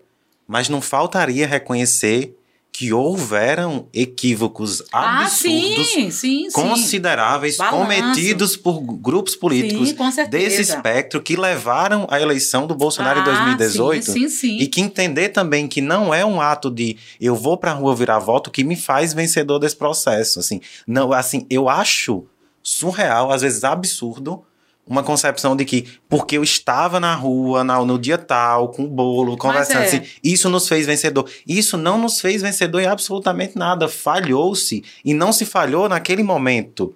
Não é uma ação de 45 do segundo tempo que sana o problema. É, mas deixa eu te dizer, quando, quando os portugueses aqui chegaram, eles chegaram na parte de cima dos navios. Quando os, os, negros chegaram nas terras brasileiras, eles chegaram na parte de baixo dos navios. E a gente estava numa tempestade no navio naquele momento. E a gente pergunta muito quem ficou para garantir a resistência no Brasil. É balanço, é balanço. Nós não, a gente não podia sair para a França a grande maioria da população, quem ia ficar. Quando eu estou discutindo, na verdade, essa, esse, esse acontecimento do Ciro Gomes, mas não é a França que eu estou falando. Eu estou falando na hora de se pensar um projeto de mudar o Brasil, a política brasileira. O que, que a gente quer mesmo? A gente quer diminuir a violência ou a gente quer acabar com a violência? A gente quer um, é, um percentual maior de empregos ou a gente quer o pre, pleno emprego? O que a gente quer? Um percentual de, de filhos da classe trabalhadora na universidade ou a gente quer todos os jovens na idade escolar que possam ir para a universidade? Então é esse projeto. A gente pode dizer assim que existe um, projeto onde a gente diz assim: a gente quer um Brasil capaz de cuidar dos brasileiros. Não, a gente quer um Brasil que dialogue com os ricos e que a gente possa ter concessões melhores para os pobres. E a gente quer aqui um projeto só para os ricos, onde se morrer, morreu, é mais um que morreu, que foi o que está acontecendo agora. Porque as 600 mil que morreram, vamos ver onde moravam, é, é, se trabalhavam e por que que morreram. É? Então, assim, é o que eu digo, assim, quando a gente fala de nomes, quando a gente fala de Bolsonaro, quando a gente fala do Boulos, quando a gente fala do Ciro, a gente está falando de nome porque são pessoas que apresentam projetos de mundo. E aí, nesse programa aqui, quem está nos escutando e vai nos escutar, é isso que a gente precisa compreender na política. O, o, qual, o que é que essa pessoa representa como projeto de vida e para o Brasil? Eu não posso votar na Zuleide porque eu gosto da Zuleide. Eu tenho que votar no projeto que a Zuleide apresenta. Quando você coloca assim, Zuleide, quem está junto com você? É essa pergunta que a gente tem que fazer. Então, nesse caso, Zuleide, no, em 2022, falta a Ciro uma condição de diálogo para a construção de uma Sim, frente ampla, isso. porque em, em 2018 eh, nós tínhamos vislumbres do que seria o governo Bolsonaro. Hoje a gente tem dados, concretizações. Então, uma coisa é você pensar no que seria, e aí ele foi para a França, né? E agora a gente tem os, o que realmente foi. São quatro anos de um, de um governo Bolsonaro. E aí falta hoje, em 2022, essa capacidade de conversar com outros grupos políticos, mesmo divergentes, para a construção de uma, de uma, de uma frente para combater o, o Bolsonaro. Eu, eu fico até perguntando assim: é, o Ciro poderia ter sido o vice do Lula. Ele aceitaria? Ou ele queria ser o presidente e o Lula vice? Então, assim, tem hora que a gente tem que pensar se o projeto é coletivo ou o projeto é individual. Né? A gente tem que pensar muito isso. Então, assim, é, o Brasil, lamentavelmente, de novo, a gente está discutindo é, a política a política e nomes de homens, né? De novo, a gente está nesse, nesse debate que a gente quer crescer, que a gente quer mudar, mas a gente não consegue, a gente tem dificuldades, né? A gente tem dificuldade de pensar um outro mundo. Quando eu digo isso, é pensar é, é, nas possibilidades que esses projetos se apresentam aqui. É, trazer o Ciro Gomes para para o círculo do, do, do, político é muito interessante porque a gente teve a experiência deles no Ceará, a gente tem a experiência deles em Sobral. Como é que seria essa experiência no Brasil? Um presidente né, que hoje fala uma coisa, está conosco, está no palanque, amanhã não está mais, amanhã está batendo no, no projeto do Lula, está batendo no projeto do Boulos, tá, entendeu? Assim, para onde vão? Qual é o projeto? Para onde, na verdade, estão indo? Né? É, a gente lamenta muito, porque eu, eu penso que seria mais fácil, por exemplo, estar tá com, com na experiência do Ceará, estar tá com o Lula e o Ciro numa dobradinha do que estar tá com o Alckmin, né? Para gente aqui do Ceará que teve a experiência com os Ferreira Gomes, seria bem mais tranquilo, né? Mas eu fico me perguntando se ele aceitaria, ou ele quer ser o candidato a presidente ele. Aí eu pergunto, quem vem com ele? Qual é o projeto que vem com ele, que, que nos represente, né? Ele vai ter que mostrar isso. E ele tem que mostrar isso no dia a dia, né? Ah, cara, com todo respeito, é, qual o projeto que é uma das coisas que mais sinto falta de verdade? Eu assisti há alguns dias atrás o lançamento oficial da pré-candidatura do ex-presidente Lula à presidência da República. Ouvi atentamente os 50 minutos de discurso dele, os 15 minutos de discurso do Alckmin. E eu achei sintomático ver um Alckmin falar mais em 15 minutos do que ver o ex-presidente Lula em 50. Achei os recados do Alckmin em 15 minutos mais densos e ressonantes do que os recados que o ex-presidente Lula deu em 50. Senti falta de ouvir do ex-presidente Lula qual é o programa de governo dele. Sem uma, sem uma, uma retórica vaga. O que seria para mim uma retórica vaga? Dizer que vai acabar com a miséria no país. Eu, eu sei que precisa acabar com a miséria de fato.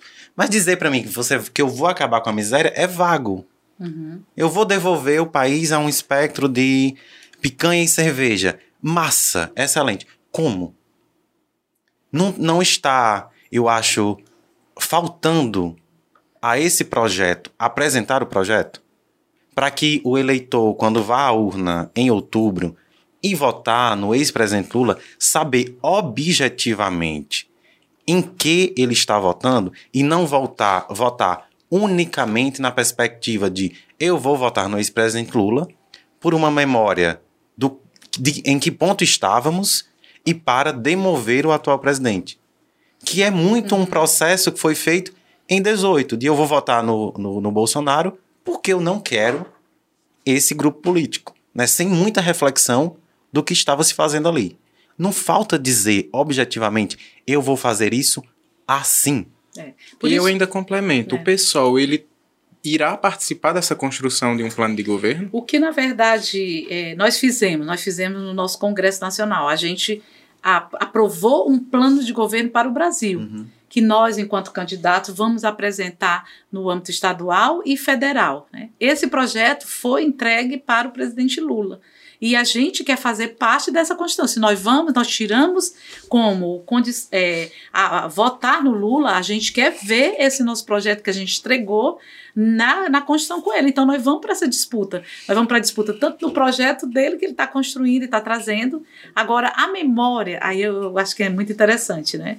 É, a população nesse momento, é, e aí a fala do Lula, ela traz muito a tentativa de, de, de trazer a memória do passado, né? Uhum. Que é, é, muito isso, essa é fala, fala, dele, né? Emotiva, sempre, emotiva. Porque a popula ele quer sempre dizer assim, como era lá atrás e como foi com o Bolsonaro, como era lá atrás, como foi o Bolsonaro. É a gente que, que, é, que acompanha a política, a gente quer ver assim, e agora o que é que vem para frente? Né? Isso. E agora o que é que vem para frente? Por isso que cabe a nós entregarmos, enquanto esquerda brasileira, esse projeto e estar tá vigilante com o Lula. Esse, o projeto que, por exemplo, nesse momento o PSOL construiu é um projeto que ele vai cobrar a todo momento, a partir de seus parlamentares, dos movimentos sociais que ele participa, é, do, do, dos sindicatos que ele participa, esse projeto, que não vai ser fácil, vai ser disputa, porque nós vamos ter é, uma Câmara de Deputados né, e, e Senado que vai ter conservadores, que vai ter centro e que vai ter esquerda. Né? E aí a gente vai ter um governo em disputa. Por que quem diz que é um governo popular em disputa? Porque tem um vice que é o Alckmin. Uhum. Nós sabemos muito bem disso. Então é um governo em disputa. Agora, é um governo que defende o princípio democrático. Essa é a grande questão. O que, é que nos une? O que, é que nos juntou nesse momento? É o princípio democrático. A gente, nós, povo negro, queremos ir muito além. A gente acabar, quer acabar com o racismo no Brasil e a gente está vendo que o princípio democrático está deixando um pouco de lado, está deixando um monte de lado, né? Por isso que o, o, o, Coalizão Negras por Direito, lá em 2019, disse: enquanto houver racismo, não haverá democracia. democracia. Não vai haver. Enquanto o Brasil não resolver o problema do racismo, não venha discussão a democracia, porque não vai acontecer nas mínimas coisas. Quem vai continuar sendo empregada doméstica, quem vai continuar morando em rua, quem vai continuar fora da universidade, a classe trabalhadora que não pode estudar na universidade durante o dia porque tem que se sustentar. A gente sabe muito bem que, que, que o projeto que o Lula defendeu lá atrás era um projeto que vinha construído a, a, representatividade, a proporcionalidade, mas a gente quer a superação. Uhum. Então, nós temos um projeto que se difere, sim, desse projeto que lá atrás do PT. Por isso que a gente está com essa pauta muito atualizada e vai, e vai manter. Agora, o que é que nos une é exatamente o princípio da vida e da democracia, neste momento. Porque o que o governo Bolsonaro, nesses quatro anos, Venha me dizer algum brasileiro que esteja nesse momento defendendo o Bolsonaro, venha dizer assim: o que é que o Bolsonaro trouxe para o Brasil? Uma coisa, me diga uma coisa que o Bolsonaro trouxe para o Brasil, para o povo brasileiro. Agora trazer para a gente é? ir encaminhando para os nossos finalmente, que a gente já está com que uma hora e meia de conversa aqui, o tempo vai passando. É, trazendo para um espectro mais, mais regional para a disputa do governo do Estado. Uhum. A gente tem a, o pessoal apresentando o nome da Adelita, Adelita né? né? que já esteve aqui no Fubá uhum. conversando conosco, inclusive uma conversa maravilhosa. Caro Telespec, procura aqui para ouvir e assistir. É, mas enfim, ela tem apresenta a Adelita. A gente tem uma candidatura do Capitão Wagner crescendo aí também, e a gente tem o nome que quem será o nome do governo, uhum. né, para defender o legado é, do atual governador Camilo Santana, aliás, do atual não, do ex-governador Camilo Santana, é, e também do mesmo grupo político. Existe uma disputa entre Isolda e Roberto Cláudio atualmente, os dois principais nomes né, que circundam para a unção de quem seria o nome do governo. Uhum. Quem o pessoal prefere, Isolda ou Roberto Cláudio? pessoal que é a delita, né? Para um primeiro turno, é, digo. Quem gente... o pessoal prefere enfrentar no primeiro turno? No Roberto primeiro... Cláudio ou Isolda? Eita, que pergunta, olha, ele quer fazer, né? A gente tem o maior respeito, gente, assim, pela Isolda, né? A gente acompanha o trabalho dela como na Secretaria de Educação, mas, de novo, eu volto a dizer, não é a pessoa, é o projeto. Né? Por que, que o PSOL está apresentando a Delita? A pergunta que não quer calar. Por que, que o PSOL está apresentando a Delita? Porque a gente vê nesse momento que as políticas aplicadas no governo Camilo se diferem sim do governo federal, sem sombra de dúvida. Mas a política no governo, no âmbito estadual, nós perdemos muito, principalmente o funcionalismo público. Nós tivemos uma reforma da Previdência muito terrível, né? Muito terrível. E aí a gente está vendo também essa política, como eu volto a dizer, a resolver as questões da, da, violência contra a mulher, violência contra a criança, adolescente, o desemprego, esse governo estadual não deu conta para uhum. gente. Por isso que a gente apresenta o projeto com a Adelita. Agora, se a gente vai para um segundo turno, sem sombra de dúvida, com o Capitão Wagner e, e, e, e Isolda ou o Roberto, Roberto Cláudio, Cláudio, né? É, eu tenho mais conhecimento e propriedade de com a Isolda, assim, Roberto Cláudio foi Fortaleza, eu, eu, sou, minha família é de Fortaleza, eu acho que foi um desastre aquele, aquele a administração, a administração né, para a gente, então, eu me preocupo muito com essa candidatura que o governo Camilo vai estar apresentando, né, mas o segundo turno, é óbvio que nós vamos ter que, que estar com, com quem não for Bolsonaro, né, e aí eu quero dizer que, é, o que que o, o capitão Wagner trouxe para o Ceará, né, a grande pergunta para a gente é essa: como deputado federal, qual foi o projeto dele para o Ceará? As pessoas têm que perguntar. Capitão Wagner hoje não é um cidadão que está se candidatando para o governo do Estado. Ele é hoje um parlamentar. E toda pessoa que votar no Capitão Wagner tem que ver o que é que ele votou no âmbito federal. Se foi a favor da classe trabalhadora ou contra a classe trabalhadora. Porque quem vai votar nele é a população do Ceará que a maioria é trabalhadora, a maioria é negra. Então a população tem que ver, pegar, assistir alguns programas e ver a agenda negacionista votada pelo capitão Wagner como deputado federal. Isso aí ele não pode negar um, o que que ele votou? Ele votou a favor da população, ele votou a favor é, da, da, do emprego, ele votou a favor é, é, de acabar com o serviço público, né, quando votou nas reformas. Como é que ele se posicionou, quando eu digo assim, como é que ele se posicionou como representante do Ceará no âmbito federal? Qual foi a pauta dele para o Ceará? Uhum. Aí você vai dizer, aí você nós vamos ter uma, um, um, um, candidato a governador que tem uma projeção que foi para um espaço nacional e que voltou para o Ceará com um projeto bolsonarista. Capitão Wagner hoje, lamentavelmente, representa esse projeto para gente, que é o quê? A garantir a segurança pública pela segurança pública. A gente não pode, não, a gente tem que pensar nisso. Qual é o projeto educacional, qual é o projeto de emprego, qual é o projeto de melhoria da população que o capitão Wagner trouxe para o Ceará. Né? E se ele tiver, ele que apresente nesse período da candidatura. Aí você vai dizer assim, mas o Leide está à frente das pesquisas. Né? É, eu acredito que ainda muita a população vai começar a perceber. Quando a gente, quando, quando a campanha começar, é que as coisas forem apresentadas, o debate começar a acontecer, eu acho que é fundamental o debate acontecer, né?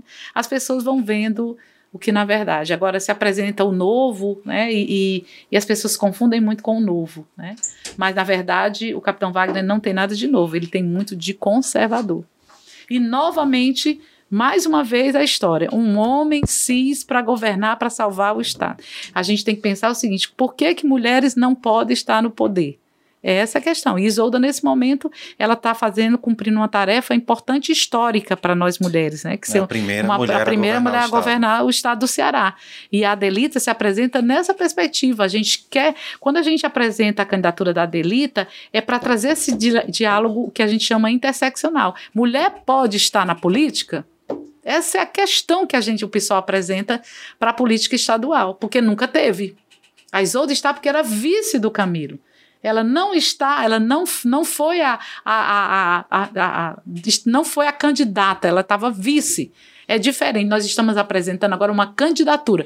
Mulher pode ser governadora do Ceará? Essa é a pergunta.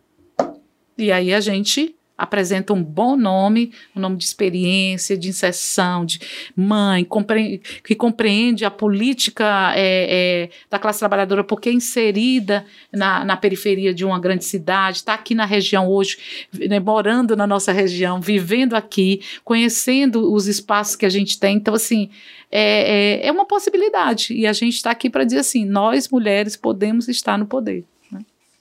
Mais algum questionamento, Guerra? É, Para finalizar, eu acho que, que seria interessante o Leite falar um pouco sobre é, entrar novamente no campo da sua candidatura. Hum. E aí, observando muito seus movimentos, eu vejo que você caminha muito pela, pelas comunidades aqui da região, né? E, um, e você teve na sua fala um questionamento que me chamou a atenção, que você falou que hoje a gente precisa de emprego e comida no prato mas um povo sem cultura também é um povo é. sem identidade, uhum. né? E aí, observando um pouco sobre tudo que você constrói e por onde você anda dentro desses movimentos culturais, não só culturais artísticos, mas do movimento cultural popular, das rezadeiras, é, do nosso reizado, é, eu queria que você finalizasse com uma fala sobre essa questão do seu projeto para a cultura, para uhum. que a uhum. gente possa encerrar essa, essa uhum. conversa, conversa, trazendo um pouco sobre é, essa uhum. questão e finalizando também falando sobre a sua candidatura. Tem uma, uma, uma mulher negra que morreu esse, esse eh, o ano passado, a, a Bell Hooks. Foi o ano passado. Foi. Foi, foi Bell Hooks. Né? Ela tem um livro muito legal que ela diz assim: da, da, das margens ao centro. O feminismo negro é para todos, né? E, e aí eu evoco aqui essa essa reflexão da Bell Hooks para dizer assim, quando a gente chega no Cariri, a gente encontra esse espaço, né, da margem ao centro. O que é isso, né? A gente, se a gente quer um projeto de mundo, o Cariri apresenta esse projeto de mundo quando ele consegue ter, numa mesma região, ele consegue ter a, a natureza, ele consegue ter a cultura, ele consegue dialogar com espaços do sagrado, né? Ele consegue dialogar com as diversas religiões, né? E aí a gente está colocando aqui as religiões de matriz africana, que são muito fortes, assim como a gente tem um Padre Cícero, a gente tem o catolicismo, a gente tem o protestantismo, a gente tem as religiões de matriz africana que precisam ser respeitadas, né? Que a gente sabe que sofrem muitas violências, né? É, mas nós temos, né? E aí a cultura, assim, uma das coisas surpreendentes aqui, que traz para a gente que, que aflora qualquer possibilidade de esperança. Essa semana a gente estava na audiência pública, né, para garantir a permanência do espaço do Centro Cultural Cultural BNB. É o CCBNB. É, é, o CCBNB, né? E a gente mostrava, eu mostrava a programação na audiência e dizia assim, gente, como é que a gente tem no primeiro dia a Rosário, né, que é uma grande mulher da, na, na, na, na é, na literatura de cordel, né? É, numa na, na, na, carta de abertura do CCBNB. Então isso mostra assim como a cultura ela pode, ela mostra um projeto para a gente de vida, né? E, e de, de, possibilidades de, de, esperança e de junção de gerações. Aqui o Cariri tem uma, uma capacidade da gente ter um curso de música, o curso de artes visuais, o curso de teatro. A gente tem cursos técnicos, né? Nas escolas de profissionalizantes é, de arte. Por que tudo isso? Por que, que a gente tem essa, esse, esse agrupamento de cursos de formação de artistas? Porque aqui é um caldeirão, né? A gente, é, toda vez que a gente quer se fortalecer, a gente vai lá na, no, na, na, nas mulheres do coco, e lá a gente encontra, a gente encontra um lambedor, a gente encontra uma, uma, um, espaço de acolhimento e a gente com, encontra a dança do coco. A gente vai mais na frente, a gente encontra o reizado. Né? A gente, dia 6 de janeiro, a gente tem aquele grande encontro do reizado. Agora a gente vai ter aqui né, a festa do Santo Antônio. Então, todas essas, essas expressões né, artísticas que a gente vai dizer, culturais, elas, elas, elas reconstituem para a gente um espaço de identidade cultural e de identidade de um povo que se contrapõe a um modelo único que, esse, que é o que o mundo quer trazer para a gente, que é esse modelo que a gente diz modelo do capital. Então, assim, a gente diz, nós somos povo cariri, nós somos cearense. Quer dizer, você está trazendo aí toda a sua ancestralidade de quem formou essa população.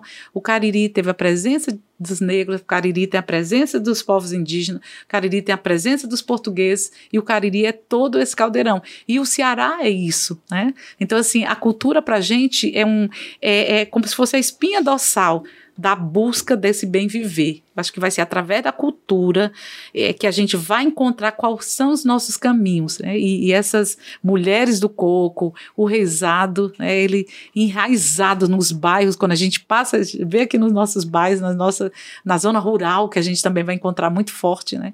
a gente vê assim, quanta, quanta esperança. E, a, e, e as universidades, elas estão começando a compreender e ser sensíveis a esse lugar. Né? A gente tem aprendido muito. Eu, como professora da universidade, todos os dias eu aprendo. Ontem eu estava no espaço da Escola de Saberes. Né? A gente estava lá no lançamento de livros e estava com a cantora maravilhosa e, e tivemos a, a Tarsila, de 12 anos, cantando, uma diva. Né? E aí a gente vê assim como as crianças veem nesse espaço a possibilidade de ser feliz, de ser artista, de ser uma profissão. Eu posso ser advogado, eu posso ser médico, mas eu posso ser cantor, eu posso ser pintor, eu posso ser, é, ser é, artista, né? E isso é muito legal, né? E, e, e aqui é, é, o projeto. A gente não tem que inventar um projeto. O Cariri já é uma concepção de mundo e um modo de vida. Então, eu estou muito feliz de estar aqui. Zuleide, a gente só, só agradece demais a sua visita, a sua vinda aqui. E para que o nosso público te encontre, o que, é que eles precisam fazer? Quais são as tuas redes sociais? é, nós temos o Instagram, é Zuleide Queiroz Pissol, no meu Facebook é Zuleide Queiroz, e o outro Twitter. Twitter, Zuleide Queiroz também, é o Muito Twitter. Bem, tá em todas as redes sociais. Você aí, caro telespec, caro ouvinte, procure Zuleide, ouça as propostas dela, questione, observe que ela está uhum. aqui pronta para o diálogo. E a então, gente está todo dia por aí, né? Pois é. Lutando. É. Onde tem luta, tem mulheres negras.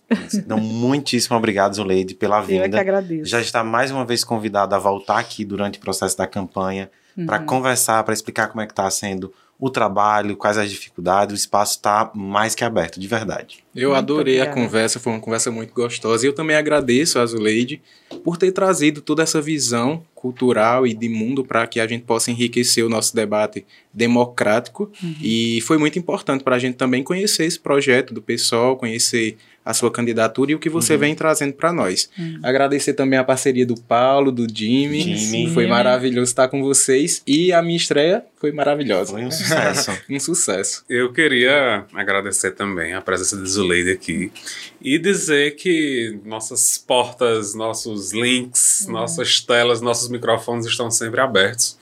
Sempre que tiver uma mensagem importante uhum. para falar, comunicar com a gente, com a nossa audiência, a Maria vai ser uma honra incrível recebê-la mais uma uhum. vez aqui. A gente já quer pedir uma pauta, a gente quer pedir a pauta do 25 de julho, que é o Dia Internacional da Mulher Negra Latino-Americana e Caribenha. E a gente quer fazer uma programação bem legal e quer contar com vocês. Certeza que estaremos juntos. Já está marcado. Quais, qual é o seu arroba de Macedo para que o povo lhe ache por aí? Arroba Jimmy Macedo, J-I-M-M-Y, né? Jimmy, igual o Jimmy Cliff aí. Muito um monte bem. de Jimmy famoso Muito por aí. Jimmy. Arroba Jimmy Macedo no Twitter e no Instagram. Mais Twitter do que Instagram hoje em dia, mas estamos aí. Muito bem. E quais são os seus arrobas, Caro Guerrard? É, meu arroba é meio difícil, né? Arroba Guerrard underline GL. Pronto. G-U-E. Já vai me achar. Jimmy vai botar na descrição é, os arrobas para não ter perigo. Todos me os ache, nossos links é, do Fubá. Me ache nas redes sociais também, Paulo J.R. Alves, que é mais fácil que Guerrard, né? Bem mais fácil. Bem mais fácil. Siga o Fubá também, estamos em todas as redes sociais, Twitter, Instagram. Duvidar, a gente tá até no TikTok fazendo dancinha por aí. Mas também. pois é, muitíssimo obrigado, gente. Voltem sempre que o Fubá ó, tá bombando. Beijo, tchau, Até tchau. mais.